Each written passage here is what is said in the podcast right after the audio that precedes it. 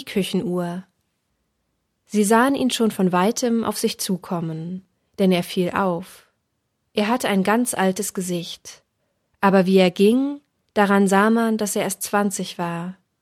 Er setzte sich mit seinem alten Gesicht zu ihnen auf die Bank, und dann zeigte er ihnen, was er in der Hand trug.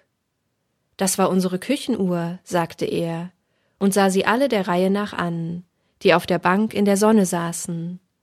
Ja, ich habe sie noch gefunden, sie ist übrig geblieben. Er hielt eine runde, tellerweiße Küchenuhr vor sich hin und tupfte mit dem Finger die blau gemalten Zahlen ab. Sie hat weiter keinen Wert, meinte er entschuldigend. Das weiß ich auch. Und sie ist auch nicht besonders schön. Sie ist nur wie ein Teller, so mit weißem Lack. Aber die blauen Zahlen sehen doch ganz hübsch aus, finde ich. Die Zeiger sind natürlich nur aus Blech. Und nun gehen sie auch nicht mehr. Nein, Innerlich ist sie kaputt, das steht fest. Aber sie sieht doch noch aus wie immer, auch wenn sie jetzt nicht mehr geht. Und sie ist übrig geblieben. Die auf der Bank in der Sonne saßen, sahen ihn nicht an. Einer sah auf seine Schuhe, und die Frau sah in ihren Kinderwagen. Dann sagte jemand Sie haben wohl alles verloren. Ja, ja, sagte er freudig. Denken Sie, aber auch alles. Nur Sie hier, Sie ist übrig. Aber sie geht doch nicht mehr, sagte die Frau. Nein, nein, das nicht. Kaputt ist sie, das weiß ich wohl. Aber sonst ist sie noch ganz wie immer. Weiß und blau. Und wieder zeigte er ihnen seine Uhr. Und das Schönste ist, fuhr er aufgeregt fort, das habe ich Ihnen ja noch überhaupt nicht erzählt. Das Schönste kommt nämlich noch. Denken Sie mal, sie ist um halb drei stehen geblieben. Ausgerechnet um halb drei. Denken Sie mal. Dann wurde ihr Haus sicher um halb drei getroffen, sagte der Mann und schob wichtig die Unterlippe vor. Das habe ich schon oft gehört. Wenn die Bombe runtergeht, bleiben die Uhren stehen. Das kommt von dem Druck. Er sah seine Uhr an und schüttete überlegen den Kopf. Nein, lieber Herr, nein, da irren Sie sich. Das hat mit den Bomben nichts zu tun. Sie müssen nicht immer von den Bomben reden. Nein, um halb drei war ganz etwas anderes, das wissen Sie nur nicht. Das ist nämlich der Witz, dass sie gerade um halb drei stehen geblieben ist. Und nicht um Viertel nach vier oder um sieben. Um halb drei kam ich nämlich immer nach Hause, nachts, meine ich. Fast immer um halb drei. Das ist ja gerade der Witz.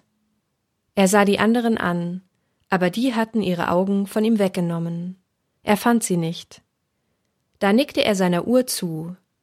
Dann hatte ich natürlich Hunger, nicht wahr?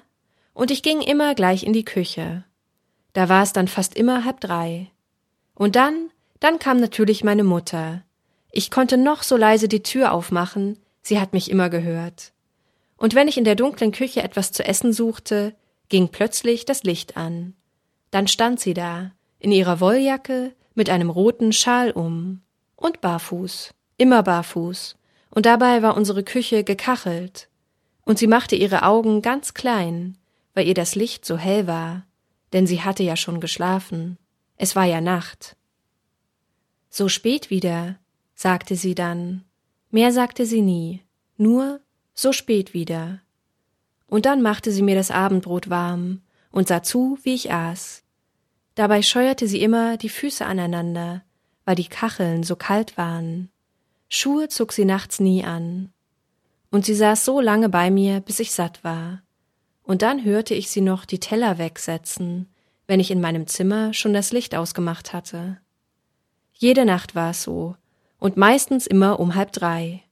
Das war ganz selbstverständlich, fand ich, dass sie mir nachts um halb drei in der Küche das Essen machte. Ich fand es ganz selbstverständlich. Sie tat es ja immer, und sie hat nie mehr gesagt als so spät wieder. Aber das sagte sie jedes Mal. Und ich dachte, das könnte nie aufhören, es war mir so selbstverständlich. Das alles war doch immer so gewesen. Einen Atemzug lang war es ganz still auf der Bank. Dann sagte er leise Und jetzt? Er sah die anderen an, aber er fand sie nicht. Da sagte er der Uhr leise ins weißblaue runde Gesicht. Jetzt, jetzt weiß ich, dass es das Paradies war. Das richtige Paradies. Auf der Bank war es ganz still. Dann fragte die Frau Und Ihre Familie? Er lächelte sie verlegen an. Ach, Sie meinen meine Eltern? Ja, die sind auch mit weg. Alles ist weg. Alles. Stellen Sie sich vor. Alles weg. Er lächelte verlegen von einem zum anderen, aber sie sahen ihn nicht an. Da hob er wieder die Uhr hoch und er lachte. Er lachte. Nur sie hier. Sie ist übrig. Und das Schönste ist ja, dass sie ausgerechnet um halb drei stehen geblieben ist. Ausgerechnet um halb drei. Dann sagte er nichts mehr. Aber er hatte ein ganz altes Gesicht. Und der Mann, der neben ihm saß, sah auf seine Schuhe aber er sah seine Schuhe nicht. Er dachte immerzu an das Wort Paradies. Musik